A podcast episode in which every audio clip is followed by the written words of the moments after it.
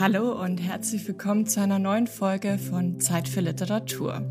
Zeit für Literatur ist ein Podcast, bei dem Autorinnen und Autoren nicht schreiben, sondern vorlesen. Und zwar aus ihren neuen Romanen und Büchern. Ich bin Julia Leubel, produziert wird der Podcast vom Studio ZX. Welche Abgründe verstecken sich hinter den wissenschaftlichen Errungenschaften des 20. Jahrhunderts? Wie vertragen sich biologistische Auffassungen mit Tierliebe und Naturschutz? Und wie findet ein einzelner Forscher seinen Platz zwischen Familiendrama, ideologischen Kämpfen und Tierliebe? Mit diesen Fragen beschäftigt sich der neue Zeitroman Lorenz von Ilona Jäger, erschienen im Pieper Verlag. Der Roman verfolgt die Geschichte des Tierpsychologen und Verhaltensforschers Konrad Lorenz. Erzählt aus der Perspektive einer jungen Biologin, die mit seinen Werken aufgewachsen ist. Die Erzählerin ist fasziniert von seiner Arbeit und außerdem eint die beiden eine innige Tierliebe. Sie erzählt die Geschichte des Forschers mitsamt allen Widersprüchen, die sich durch sein Leben und Wirken ziehen. Bei dem Roman handelt es sich nämlich nicht nur um eine einfache Biografie eines Tierpsychologen, denn die Lebensgeschichte von Konrad Lorenz fungiert als Spiegel des 20. Jahrhunderts. Konrad Lorenz war nicht nur ein bedeutender Forscher, dessen Verdienste auch heute noch gewürdigt werden. Er hatte auch eine sehr dunkle Vergangenheit und wurde schon zu seiner Zeit für seine biologistischen Auffassungen stark kritisiert. In dem neuen Roman Lorenz wird seine Lebensgeschichte im Kontext des Weltgeschehens seiner Zeit nahbar aufbereitet. Die Erzählerin geht dabei nicht nur auf Lorenz und sein Wirken ein, sie erzählt auf Basis historischer Ereignisse. Dabei finden auch einflussreiche Denkerinnen wie Sigmund Freud und Hannah Arendt Erwähnung. Dabei erleben wir auch die Kämpfe der Ideengeschichte im 20. Jahrhundert aus der Perspektive von Konrad Lorenz, ein Mann, der sich im Trubel der Geschichte am liebsten mit seinen Gänsen befasst. Es ist nicht das erste Mal, dass sich die Autorin mit einflussreichen Denkern beschäftigt. In ihrem Debütroman Und Marx stand still in Darwins Garten lässt die studierte Germanistin und Politologin Karl Marx und Charles Darwin in einem fiktiven Aufeinandertreffen über die Fragen ihrer Zeit sinnieren. In ihrem neuen Roman Lorenz bleibt Ilona Jäger auch in der Welt der Ideen und Forschung, geht aber weiter ins 20. Jahrhundert. Ich freue mich sehr, dass wir die Autorin heute bei uns zu Gast haben und sie uns mehr über ihren neuen Roman erzählt.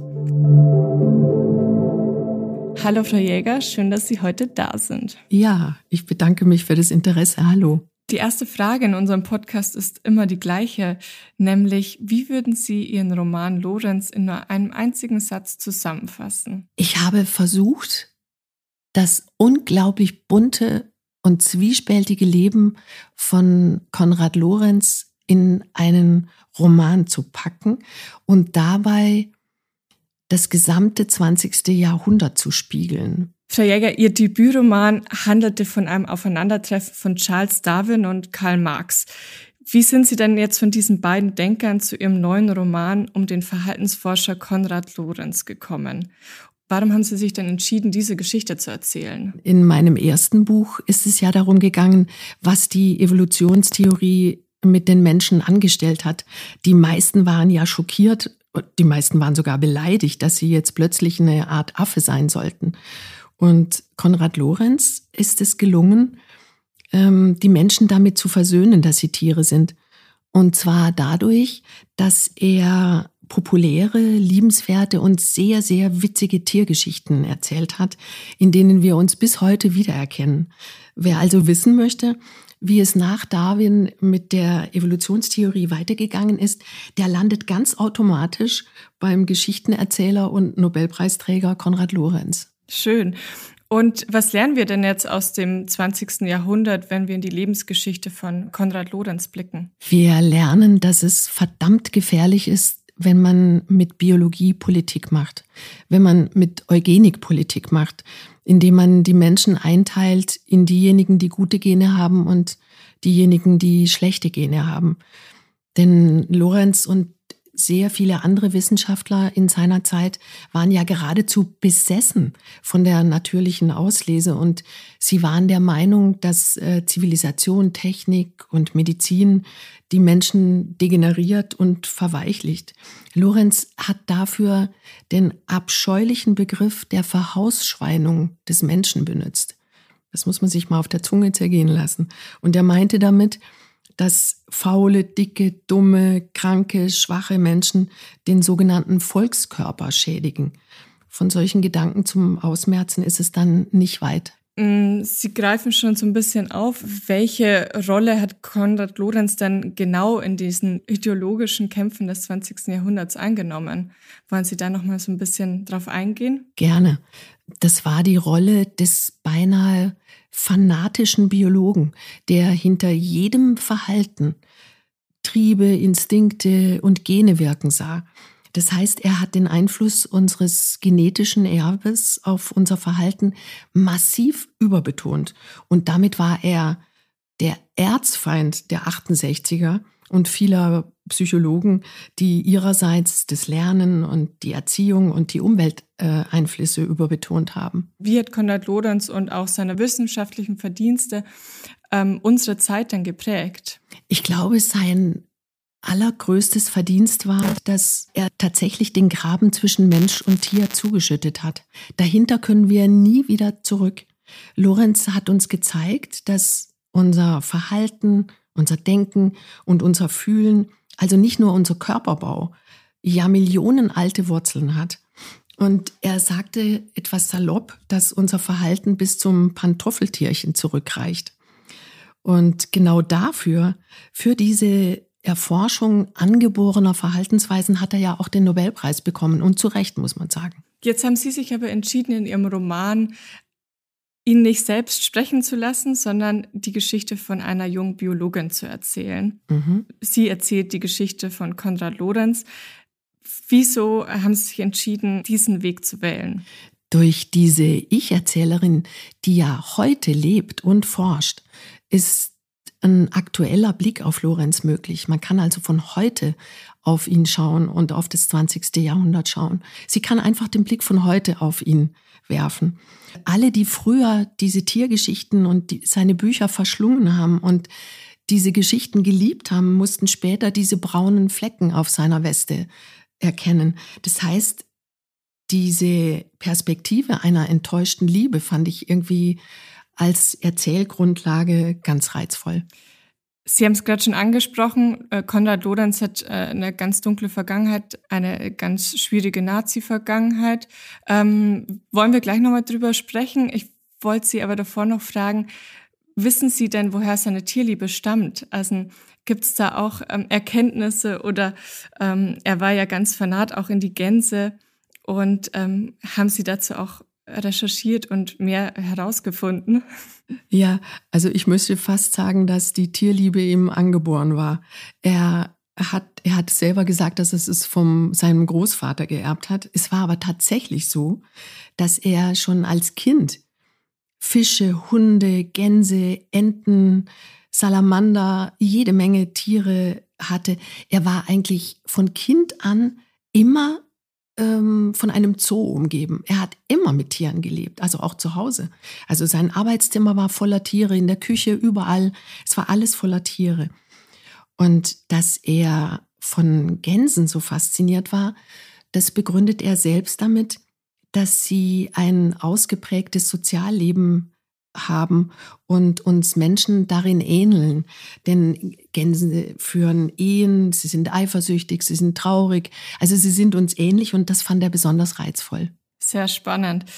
Lorenz gilt als einer der bedeutendsten Tierpsychologen der Welt. Er war Nobelpreisträger, Sie haben es vorher auch erwähnt, Direktor des Max-Planck-Instituts für Verhaltenspsychologie. Und der Spiegel hat auch einmal gesagt, er ist der Einstein der Tierseelen. Das sind alles total faszinierende Dinge und bedeutende Dinge für die Weltgeschichte. Aber man darf auch nicht vergessen, er war Mitarbeiter des Rassenpolitischen Amtes der NSDAP. Wie unterscheiden wir diese beiden Menschen, beziehungsweise darf man sie überhaupt unterscheiden? Und wie blicken wir mit, dieser, mit diesem Wissen auch auf Konrad Lorenz? Ich glaube, wir müssen mit beiden Menschenleben. Er ist ungeheuer ambivalent, wie Sie sagen. Es ist aber so, dass ich denke, es bleibt uns nichts anderes übrig, als dass wir diese beiden Dinge auseinanderhalten, wenn das möglich ist. Und bei Lorenz ist es möglich. Denn seine Arbeiten zum Beispiel über Dohlen, da ist rein gar nichts mit NS-Verstrickung. Und ähm, ich denke, wir kommen nicht umhin, jeden Text einzeln zu bewerten und jeden Vortrag einzeln zu bewerten und zu differenzieren. Wir können das nicht in einen Topf werfen, denn dieser Mann hat grandiose Forschung betrieben, die nichts mit dem Nationalsozialismus zu tun hatte. Und wenn ich noch was zu diesem Amt sagen darf, das ist ziemlich dunkel, was er da überhaupt gemacht hat. Man weiß es gar nicht genau. Es heißt, er hatte die Möglichkeit, dort zu sprechen.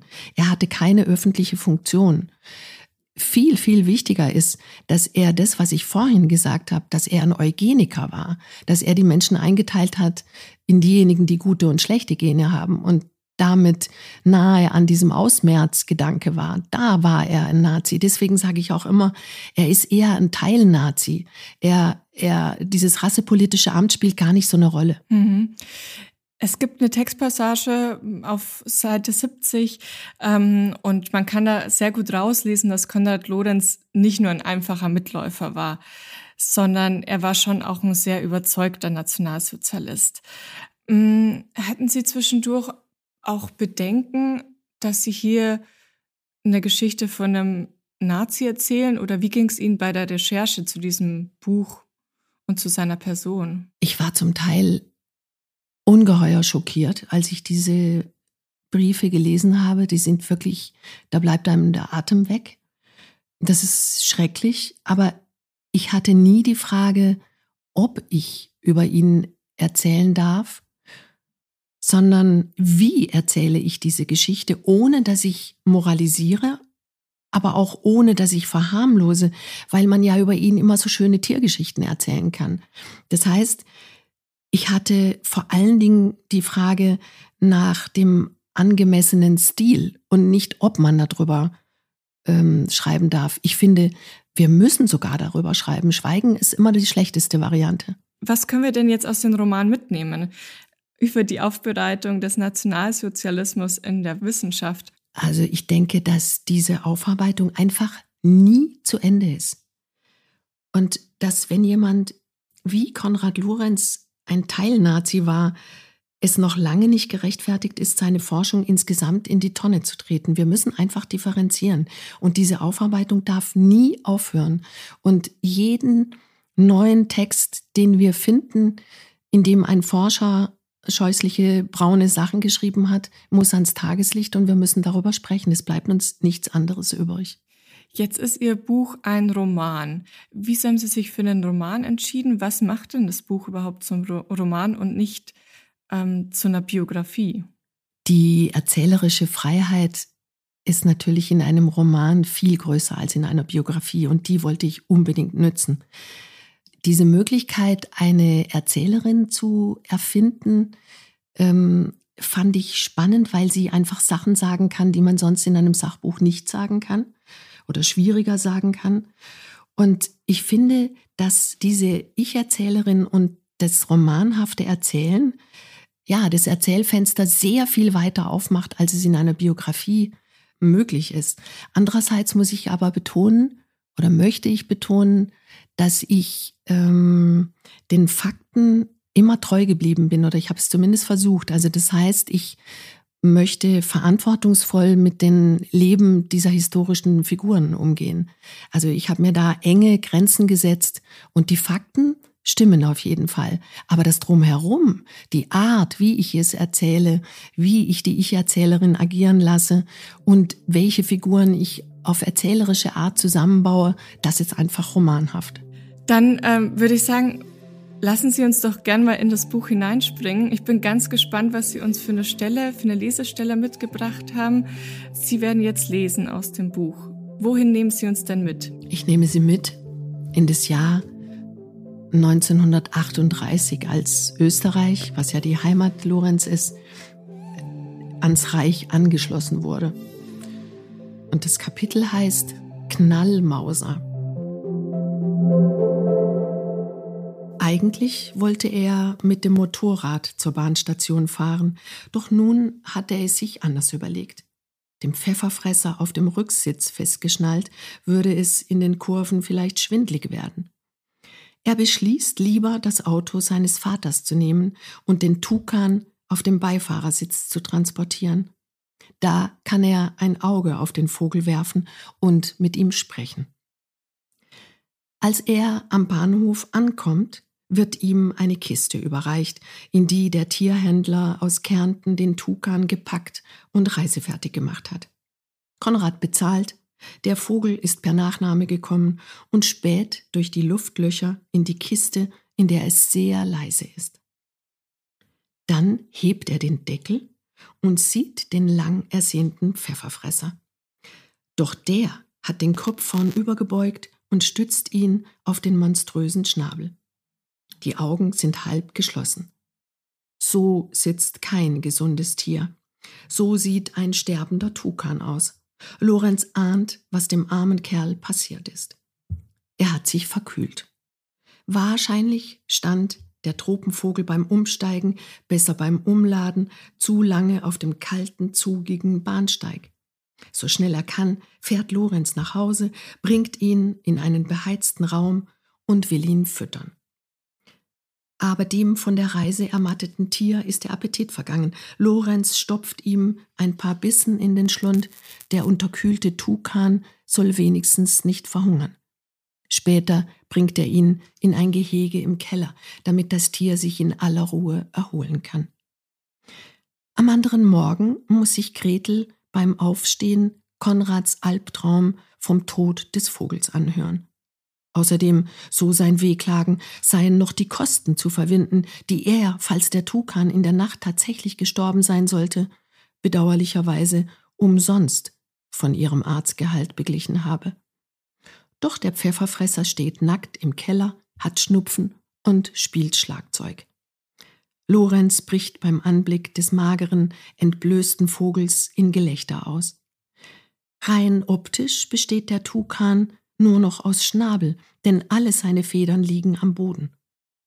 Den Schnabel hat das Vieh aus Neugier mal auf den einen, mal auf den anderen metallenen Gitterstab gelegt und dabei bemerkt, dass er so Krach machen kann. Vielleicht hat die Bahnreise den Pfefferfresser nicht nur körperlich angegriffen, sondern auch geistig durcheinandergewirbelt. Jedenfalls macht ihm das Trommeln und Klopfen einen Höllenspaß. Dazwischen muss er niesen.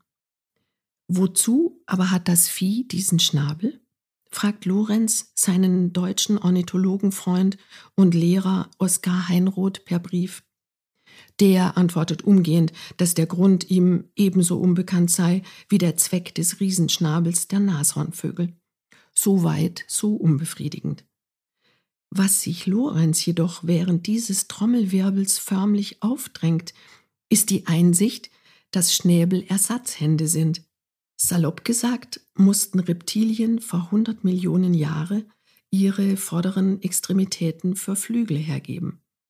Da kam es gerade recht, dass dem Dinosaurier auf dem Weg zum Vogel ein paar Genmutationen unterlaufen sind, die an seinem Schädel ein Dings herauswachsen ließen. Bis aus diesem ersten Dings ein bunter Riesenschnabel wurde, musste sich die Erde noch sehr oft um die eigene Achse und um die Sonne drehen. Die Nacktheit jedenfalls scheint den Pfefferfresser nicht sonderlich zu stören. Er hat, ausgelöst vom Kälteschock, eine Knallmauser erlitten, durch die ein Vogel alle Federn auf einmal verliert. Nun, in Anbetracht des großen Mannes an seinem Käfig, wird der Blechtrommler ganz still, neigt den Kopf und schaut Konrad durch die Gitterstäbe hindurch an. Er tut es mit einem Auge. Lorenz öffnet den Käfig und der Pfefferfresser braucht eine Weile, bis er ins Freie spaziert. Beim Blick auf den Federhaufen, den der Vogel überwinden muss, fällt Lorenz das Aufplustern wieder ein, ein Thema, das er, kaum waren die Olympischen Spiele vorbei, aus den Augen verloren hat. Es gibt so vieles, das er an seinen Vögeln noch zu beobachten und zu filmen hat. Von Imponiergehabe und Körpervergrößerungsmaßnahmen durch Aufblustern kann bei Konrads Pfefferfresser nun für einige Zeit keine Rede sein. Er muss zunächst sehr viele Insekten und Früchte fressen, um daraus in wochenlangen biochemischen Prozessen neue Federkiele und Federfahnen herzustellen. Seine Adern werden die nötigen Stoffe in die Haut transportieren und durch einen wundersamen Wandel zu Tausenden von Federn werden lassen, die den Tukan bald wieder bekleidet, hüpfen und ein wenig fliegen lassen. Mehr schlecht als recht, wie es bei diesem Regenwaldvogel der Fall ist. Dafür ist er, im Gegensatz zu Martina, mit seinen Krallen behende im Astwerk unterwegs. Wir Biologen wissen noch immer nicht, wie es dazu kam, dass überhaupt Federn gebildet wurden. Das muss lange vor Archaeopteryx gewesen sein. Natürlich gibt es Spekulationen. Die Orniliteratur bietet mehr oder weniger einleuchtende und eigenwillige Thesen, denn so leicht gibt die Natur ihre Geheimnisse nicht preis. Wie beim Schnabel peinigt uns auch hier die Sinnsuche, denn keine ihrer Funktionen, also fliegen, wärmen, Wasser abhalten, schön sein, können die im Entstehen begriffenen, noch unfertigen Federn bereits gehabt haben. Auch hier fängt die Entstehung neuer Arten mit einem winzigen Dings an. Warum spross bei einem Reptil eines Tages etwas aus der schuppigen Haut? Und warum war ein Reptil mit diesem Dings, das noch keine Flug- oder Wärmefunktion erfüllen konnte, evolutionär erfolgreicher als ein Reptil ohne dieses Dings? Sehr interessant ist die These eines Kollegen, dass Federn sich bildeten, um überschüssiges Eiweiß und die darin enthaltenen giftigen Schwefelverbindungen aus den Körpern zu entsorgen. Federn als stilles Örtchen. Lorenz, der die vielen Tukanfedern aus dem Käfig in einen Karton räumt und beschließt, sie demnächst genauer zu untersuchen, würde die Frage, wie und warum Federn entstanden sind, allzu gern beantworten können, während sich seinem Landesvater Schuschnigg die Frage erst gar nicht stellt. Nicht, weil er dazu vor lauter Hitler keine Zeit hat, sondern aus weltanschaulichen Gründen. Gott war's, in Schuschnigs erzkonservativer und kirchlich geprägter Diktatur hält man die Biologen wie bissige Hunde an der kurzen Leine mit Maulkorb. Die Evolution wird im Unterricht gar nicht erwähnt, und so hat das gebeutelte Österreich der 30er Jahre wenigstens ein Problem nicht. Es muss keine Antwort darauf finden, warum aus einem Reptil ein Vogel wurde. Im Medizinstudium ist das Fach Biologie sogar ganz gestrichen und durch eine obligate Vorlesung zur Weltanschauungslehre ersetzt worden. In Wien gelesen von einem Jesuitenpater. Kein Wunder, dass der Darwin begeisterte Lorenz nirgends eine Anstellung findet. Am 15. März 1938 ist es soweit. Der Anschluss Österreichs wird vollzogen. In den Donauauen tupfen rote Büschelchen die schwarzbraune Haselnuss. Wenn man nach diesen zarten Frisuren, die aus den weiblichen Blütenknospen hervorspitzen, Ausschau hält. Denn die großen männlichen Kätzchen dominieren den Strauch. Konrad nimmt sein Schweizer Messer und schneidet ein paar Ruten mit den zarten roten Knospen. Er will sie seiner alten Mutter ans Krankenbett bringen. Auch der Schuppenwurz hat seine Stängel mit den altrosa Blüten emporgereckt. Als Vollschmarotzer zieht er mit seinen Saugorganen Saft aus den Haselnusswurzeln. Vereinzelte gelbe Sterne sind zu sehen, denn auch der Ackergoldstern hat zu blühen begonnen. Der Abend ist schön in Altenberg. Martina ist mit Martin an die Donau geflogen und der nackte Pfefferfresser läuft in Konrads Arbeitszimmer auf und ab. Immer wieder fußt er auf der Lehne des Sessels neben dem Schreibtisch und hackt seinen Schnabel ins Leder. Ungeduldig wartet er darauf, dass Konrad vom Spaziergang zurückkommt und ihn füttert. Die Auwiesen schimmern. Lorenz betrachtet den Rest dieses Tages, an dem Österreich aufgehört hat zu existieren. Bei schönstem Wetter hat Hitler am Morgen von der Wiener Hofburg ausgesprochen. Keine Wolke und kein Gott haben den Aufmarsch der Nazis verhageln oder verregnen lassen. Die Fahnen hätten vor dem ritterspornblauen Himmel über dem Heldenplatz nicht besser zur Geltung kommen können. Alles strahlte, Wien glänzte, die Donau glitzerte.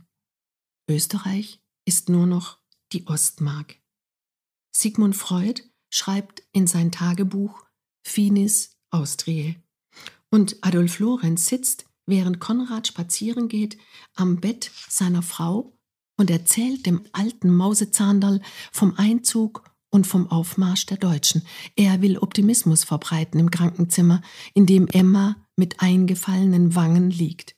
Vom Farbkastel keine Rede mehr.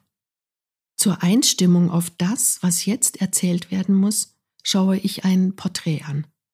Ein gut aussehender Mann im besten Alter hat sich fotografieren lassen. Mit stolzem Blick und gepflegtem Bart. Am Revers seines Sakkos steckt das Parteiabzeichen der NSDAP. Später wird er bestreiten, dass er Parteimitglied war. Ist das naturwissenschaftlich betrachtet nicht etwas plump? Zu leugnen, wenn Beweise vorliegen? Nein, um Feinde zu überlisten und das eigene Überleben zu sichern, gehören Tricksen und Täuschen, Tarnen, Lügen, Totstellen oder sich blitzschnell umfärben zum weit verbreiteten Verhaltensrepertoire in der Tierwelt. Kein Wunder also, wenn diese Strategien auch zum Verhalten von Verhaltensforschern gehören können, die wie alle Menschen mit den Mimikrie begabten Tieren verwandt sind. Sie hörten einen Auszug aus Lorenz, dem neuen Roman von Ilona Jäger. Das Buch ist im Piper Verlag erschienen und ist nun im Buchhandel Ihres Vertrauens und natürlich auch überall online erhältlich. Frau Jäger, vielen lieben Dank, dass Sie heute hier waren. Es war sehr spannend und eine äh, tolle Lesestelle, die Sie auch mitgebracht haben. Vielen Dank. Danke, das freut mich sehr. Dankeschön. Das war eine neue Folge Zeit für Literatur der Vorlese-Podcast, produziert vom Studio ZX. Ich bin Julia Leubel, schön, dass Sie sich heute Zeit für Literatur genommen haben und bis zum nächsten Mal.